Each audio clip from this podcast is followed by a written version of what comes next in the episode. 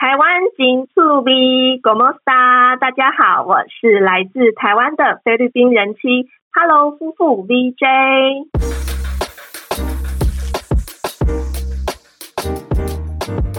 大家好，我是秋恒。目前在台湾的跨国婚姻当中，性别比例中多半的外籍配偶都是以女性居多，而且是以中国大陆跟东南亚国家，像是越南、印尼、菲律宾。但是也有一种情况是，台湾女生为了爱情选择嫁到海外，展开新的生活。那今天很开心，我们用远距连线在日本的 Hello 夫妇，台湾人妻 VJ，她是嫁给菲律宾的先生。VJ 跟 Alan 曾经都是住在台湾一段时间。那我们今天来听听菲律宾的先生，他啊、呃、认识的台湾是怎么样？那也来听看看台湾太太在国外的新住民啊、呃、是什么样子的感受。欢迎 VJ，Hello，大家好，好可爱的声音哦，好甜美。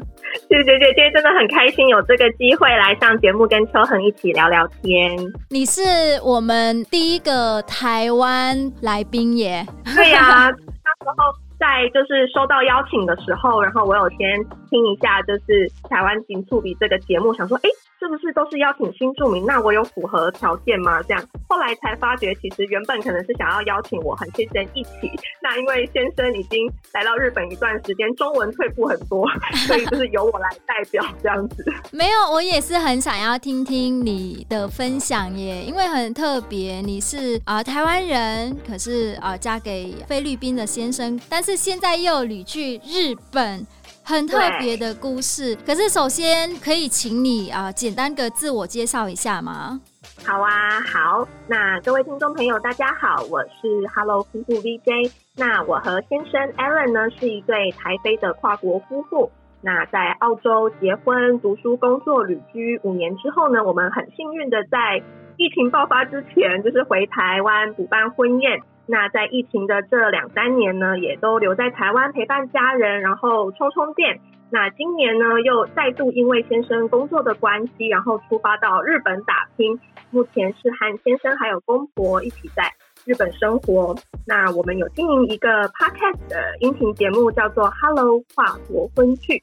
啊，会邀请目前正在跨国婚姻的朋友们，透过节目的访谈、互动、交流。然后一起来分享跨国婚姻经营的酸甜苦辣，平常也会在 Facebook、Instagram 或者是 Blog 上面记录分享我们目前正在日本旅外生存的日常点点滴滴。那希望可以和大家在跨国婚的路上呢，一起的陪伴，然后互相打气取暖这样子。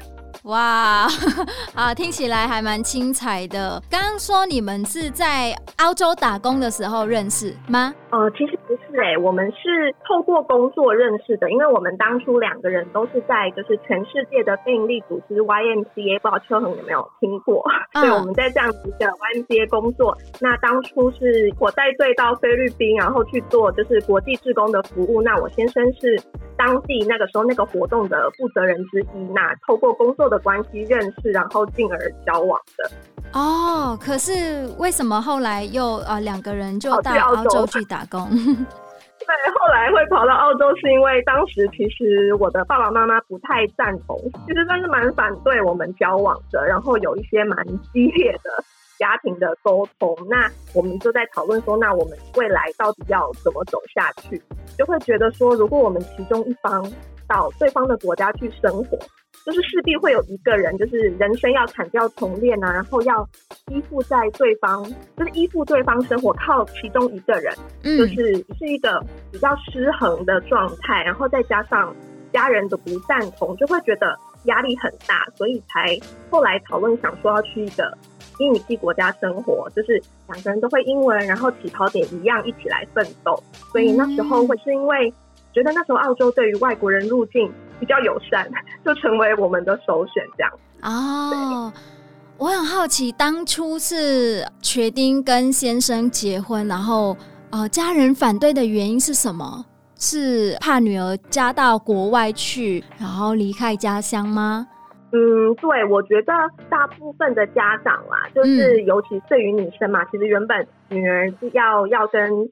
呃，另一个男生结婚就已经会担忧，更不要提说今天对方是一个外国人。我觉得是对于未知的恐惧，就是其实原本结婚已经不是两个人，就是两个家庭，可是今天跨国婚姻又是两个国家，有更多需要去克服的困难，所以家人会蛮担心的。他们会觉得说，你为什么不简单一点，选个台湾人就好？对，所以这个时候 就会比较反对这样子。对啊，我能懂，在我身边也有一些台湾的姐。妹，那他们是嫁给越南的先生，嗯、当初也是家人反对的很激烈。嗯嗯，你说爸爸妈妈会反对，都是因为不了解，而不是因为对方的国籍或是对方来自的地方，或是担心经济条件等等。我觉得主要就是因为不了解，然后担心女儿吃苦，所以后来我们去。澳洲之后，就是我们过的，一开始当然很辛苦，那后来克服很多困难，过得蛮好，然后就邀请爸妈来澳洲看看我们的生活，然后爸妈知道，哎，女儿过得很好，他们就也很自然的放下接受，然后祝福我这样。嗯，真的很不容易耶。像我的话，我也是在台湾的新住民啊。我嫁给我先生之前，我是先来台湾念书。然后呃，才认识他，然后在台湾那时候，我的中文也是不错了。可是，嗯，你是跟 Allen 认识的时候，你没有长期住在菲律宾吧？对，所以其实对于菲律宾也没有到一无所知，但是是真的是比较不了解的状况。那也刚好，因为英文是共通的语言，所以并没有沟通上的障碍，主要是。最大的困难，真的就是家人对于菲律宾会比较不了解，所以会就是一开始的反对这样。嗯，可是你说你现在跟公婆还有先生都住在日本，对，很复杂，因为我我们的情况蛮复杂。我的公婆他们也是跨国婚姻，就是婆婆是菲律宾人，然后公公是日本人这样子。哦，对，所以其实像我先生的话，他就是小时候是在呃菲律宾就是出生长大。那爸妈都在日本工作，那他从八岁开始就是会往返菲律宾跟日本，他都会来日本这边就是过他的暑假。后来我们结婚之后，原本啦是因为其实现在公公婆婆也都已经快七十岁，嗯，已经打算要退休，然后我们一起去菲律宾生活这样子。结果因为疫情的关系，现在菲律宾比较不方便过去，所以我们想说，哦，那就趁我们还年轻，然后来。日本就是工作打拼的话，可以呃就近的照顾公婆，然后我们也可以就是呃在第三国就是试着再努力。我听起来哇，你们家就是多元文化家庭哎，感觉对相处起来还蛮精彩的哟。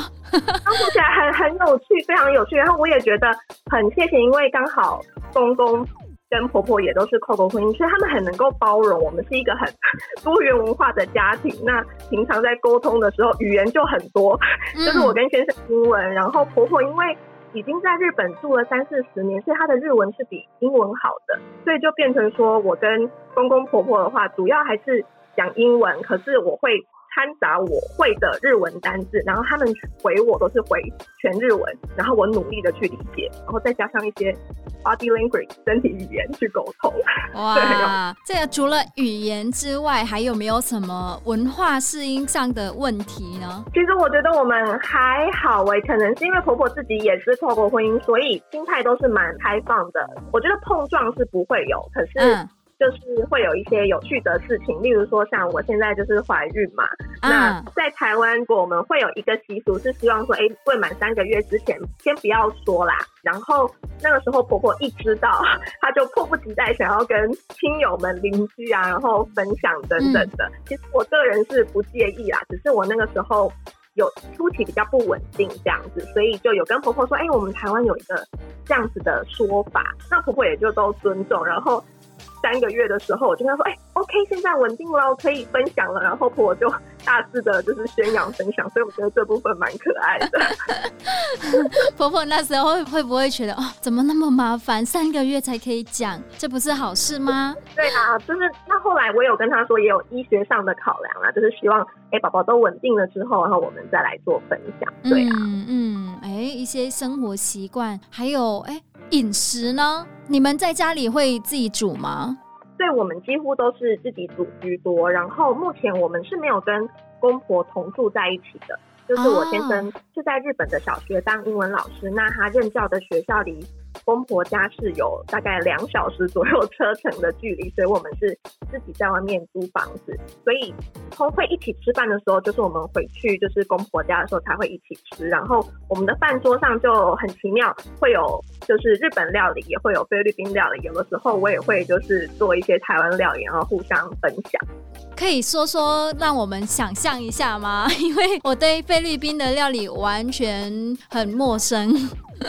嗯，就其实我觉得在台湾啊，或者是在国际上，好像菲律宾料理的能见度就没有其他东南亚美食那么高，对不对？像秋恒，你想到菲律宾料理，Jollibee，Jollibee 对，在越南超开超多这个炸鸡店，就是菲律宾的品牌。对，就是 Jollibee。然后菲律宾其实大家对它的的料理的印象就是可能比较偏甜，然后比较重口味一点。然后他们重米饭嘛，所以所有的料理为什么会口味比较重？是因为他们都要配大量的饭。台湾其实也是一个蛮重米饭的国家，所以一开始我适应我是觉得还好。然后只是说后来其实呃，我也有在我们的平台上面分享说，我跟先生其实在澳洲的时候有经营一个菲式的甜品小吃店，这样。就是因为我们在澳洲的时候，他太想念菲律宾的食物了，可是就是相关的餐厅很少，或者是好不容易找到，但他觉得没有他自己煮的好吃，所以我们就想说，那我们自己来开一间。那大家会对于一个异国的料理会比较有点恐惧，所以他会觉得说，哎，那我们可以用甜品入手，大家对于甜点的接受度比较高，所以我们那时候是有去做一个这样的推广。那菲律宾其实最有名的，大家想到的甜点。应该就是可能像芒果干啊，或者是那个烤香蕉啊等等。可是我们那时候推广的就是我们的品牌的名称，就是 Hello Hello。Hello Hello 是菲律宾语吗？对，Hello Hello 是菲律宾语，它在菲律宾就是呃 Tagalog，就是菲律宾加入语的意思，其实是 mix mix，就是一个混合综合的意思。Oh. 所以我们那时候取名 Hello Hello Couple。也是就觉得说，哎、欸，是我们两个人是一个融合结合的跨国婚姻，嗯、然后来做一个发想，然后中文就是音译成 “Hello 夫妇”，让人比较好记。这样，那 “Hello Hello” 也是菲律宾一个很著名的甜点，它是一个综合的刨冰 的料理，就是综合的刨冰的，冰哦、对，刨冰，哎、欸，就是台湾的刨冰，知道这个冰？对对对，就是它会在上面加很多，就是比较热带的水果啊，一些甜豆啊，然后冰淇淋等等，然后它叫 Hello Hello，就是因为你把它全部搅在一起，mix mix 之后剉一剉，然后就可以吃。对，所以那个时候我们开的甜品小吃店，这个是主打的商品，也都蛮受澳洲人的喜爱，这样子。哦，所以现在在日本这个甜品小吃店就没有。对，因为目前的话，就是因为日本的签证，他们其实对于就是外国人啦在日本当地的工作规范会比较严格一点点，所以那时候他如果拿的工作签是以教育人文为主的话，我们就是只能够从事相关的工作这样子。对，但是有在想说，未来等我们生活再更稳定一点之后呢，可能来一个餐车等等的，他也是会希望说可以推广就是菲律宾的美食这样。哇，很棒哎！期待你们在日本开一间，我们再飞去日本找你们。对，或者是我们回台湾有机会的话，甚至是未来可能等全世界的疫情都比较稳定之后，那公婆也退休，然后之后小孩也是希望会再去菲律宾受教育。我们也有在菲律宾也是重启炉灶，再开一间这样的店，作为一个台菲啊，或者是在亚洲地区美食啊，然后语言文化的交流的一个园地。这样真的啊，真的啊，你们组合很好。刚刚有提到你跟先生经营了一个自媒体，叫做 Hello。Hello Couple 嘛，那可以跟我们聊一聊你成立这个频道的初心是什么？呃，当初会成立这个频道是因为疫情的关系，让我们的赴日计划就是有稍微卡关了两年，然后有机会在台湾就是停下一直以来冲冲冲的这个人生，然后去沉淀这样子。那我们就会想说，想要记录我们这一段轰轰烈烈的。青春，因为像刚刚也有提到说，当初父母家人不看好，有一些激烈的沟通的过程。然后虽然现在事过境迁，可是其实内心的伤痕都还是在，所以会希望可以用文字跟声音记录这一段故事，然后算是一种面对自我疗伤，跟过去的这个回忆去做和解。这样，另一方面也是因为我们回台湾之后，有蛮多朋友会来跟我们请教有关跨国远距的恋情啊，或是婚姻的经营，甚至是一些海外。留学、工作、生活的经验，然后也是希望透过我们这样分享一路走来的经验和故事，去帮助有需要的人。那我们会特别强调用“跨国婚姻”这个词，会是希望说强调每对跨国夫妇都是勇敢的跨出自己舒适圈的跨国结合。然后我们想要分享的是背后比较现实、辛苦的那一面，像是进入跨国婚姻之前该有的心理建设，有可能会。遇到的家人跟现实上面的阻碍跟困难，所以这是我们当初成立，然后想要去分享的初衷，希望可以透过我们自身的经验，然后去帮助有需要的人，也是在一个跨国婚姻的路上，大家互相取暖，一起前进的一个平台，这样。嗯，很热情哎！我当初成立我的频道也是带着这股热情来，想要帮助大家，然后来每天都收到超级多的问题，让我有一点困扰，就是啊，我到底要怎么找越南老婆啊？这些 问题，你有没有什么有趣的故事可以分享？有，其实就跟秋恒一样，我收到蛮多讯息，都是我还预料之外的。印象中比较深刻的是有一则讯息是，也是一个台湾女生，然后她的讯息很催泪，她就说她听到我们的 podcast 的故事，她听到流泪，因为她现在跟外国的男友就走在这一段很艰辛的过程中，然后很谢谢我们的 podcast 的故事，让他们看到更多的希望。然后我真的看到就秒喷泪，因为我很能够理解他那个当下的心情和无助，也完全没有管道可以去求救或是抒发，所以现在就是自己走过这一段，就希望可以在能力所及的范围来做陪伴。那后来我就跟这个女生，我们就聊了起来，然后就当彼此的听众，然后就不定时的传讯啊，然后更新近况这样子，然后。很棒的，就是因为最近不是各国都解禁，然后国门大开嘛，所以有蛮多之前跟我有这样子互动的听众啊，或者是读者们，都传来很多喜讯，就是哎，终于终结远距，然后团聚了，甚至有人要结婚还寄喜帖来，我就觉得好开心哦。对，算是听到一个很我觉得最棒的收获，这样听起来非常感人。然后我相信很多听众朋友，如果大家对于异国婚姻、异国恋爱，有问题，或者是有什么想法，或许可以去找 Hello 夫妇这个频道去听看看。哎、欸，我有听、欸，哎，觉得很有趣。啊、嗯嗯嗯嗯，你说你先生之前也是跟着你疫情前有回到台湾住一段时间嘛？那时候他在台湾的感受如何？在台湾的话，第一个会遇到的冲击应该就是语言啊。我先生那时候一来，他就自己跟我说，他想要去华语中心学中文，因为真的是鸭子听雷，就是都听不懂这样子。学了半年左右吧，我先生其实语言天分蛮好的，他本身就。他就是菲律宾话，然后当地的方言，然后英文跟后来日文也都非常的流利。可是他最大的冲击是因为我们住台南，所以台南人讲台语，然后他就觉得他学了中文没有用武之地，就是日常生活家里也讲台语，然后出去外面买东西，那个摊贩阿公阿妈阿伯都跟他讲台语，他就觉得鸭脖，这个是他一开始比较辛苦的部分，这样子。嗯、那其他的部分哦，有他有跟我提到交通，他很 shock 的点是满街的机车，就是他刚来的时候就走在人行道上，差点被机车撞，他就想说，嗯，人行道不是应该要很安全吗？这个是另一个文化冲击，这样子。嗯，还蛮有趣的耶。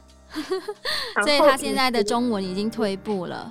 对，完全就是对。在台湾的时候，我一直被我家人念啊，就说你要跟他讲中文，不要再跟他讲英文了。可是你也知道，就是 讲英文真的比较快可以沟通，然后他中文的练习对象真的不多，因为在家我们也都讲台语居多，但是我的家人阿公阿嬷或者是爸爸妈妈都会尽量的努力的让他就是用中文，然后可以去去沟通。所以他那时候我们在台湾住了两年左右，他日常沟通是没有问题的。嗯，对，只是现在来日本已经一年多了，所以他已经几乎都归零了。那他有没有跟你说他很想念台湾的什么食物？哦，他最想念台湾的食物，当然就是台湾国民美食，你知道鸡排跟蒸奶。哦，好像每个外国人都很爱。对，然后他也很爱台式的便当，他觉得我们的便当都好好吃哦，这样。哎、欸，真的哎，我看到很多我的外国朋友啊，欧洲的朋友，他们超喜欢台湾的自助餐便当。对，对他们觉得就是会有主菜啊，然后跟一些就是小菜可以选择，然后又便宜啊。对，然后又便宜，对。可是他比较没有办法接受的，应该是台湾就是会有一些蛮多料理会加中药跟米酒，那这个就他比较没有办法。哦，在菲律宾是没有中药的吗？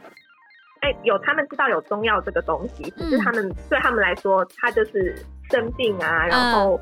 嗯就是感冒的时候会喝的东西，不会加在日常的料理里面，所以那个时候像冬天吃火锅嘛，那我们家呢是那种你知道麻油鸡，我们没再加水，直接整罐米酒倒的这一种汤头，他就傻眼。然后我觉得加中药还不错，而且像我那时候坐月子啊，然后就可以吃到很多料理，就是汤汤水水的东西，好像也有加一些中药材，感觉还不错哎。哎。说到这个，我想要问，因为你现在是怀孕嘛，那你之后有没有打算想要回到台湾去坐月子呢？因为我不知道日本是不是好像没有月子，没有，对，完全没有，对，就是蛮多人问我这个问题，然后可是因为我们有双方家庭种种的考量啦，所以后来是决定会在日本生产，嗯、然后坐月子的部分就很感谢妈妈，就是台湾的妈妈，就是会飞来日本帮我坐月子这样子。哇，好棒哦！对，很谢谢家人的支持，真的没有妈妈过来，我也不知道自己要怎么撑下去。真的耶，哇！所以现在是怀孕几个月了？目前是快七个月了，快七个月了，哇！对，像我们刚刚在聊天的时候，就是情绪比较起伏比较大，然后宝宝就会一直踢。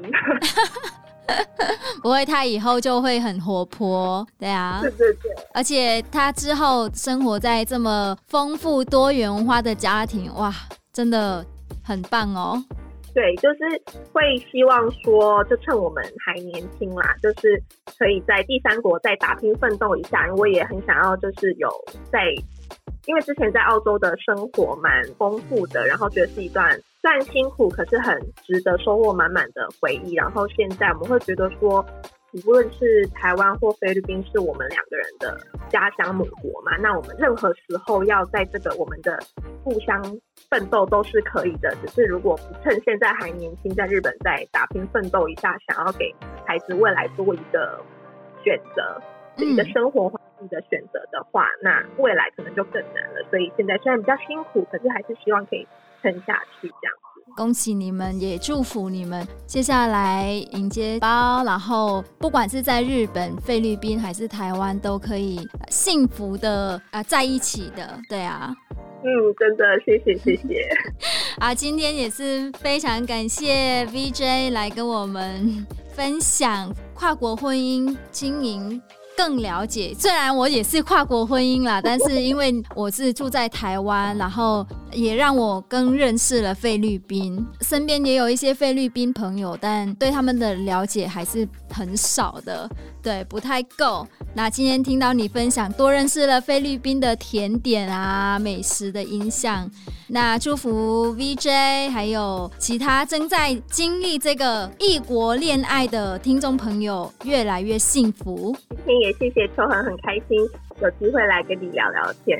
谢谢 VJ。那台湾金助比的节目今天就到这边啊、呃，谢谢大家的收听，请期待我们下一个新住民在台湾的故事。拜拜，拜拜。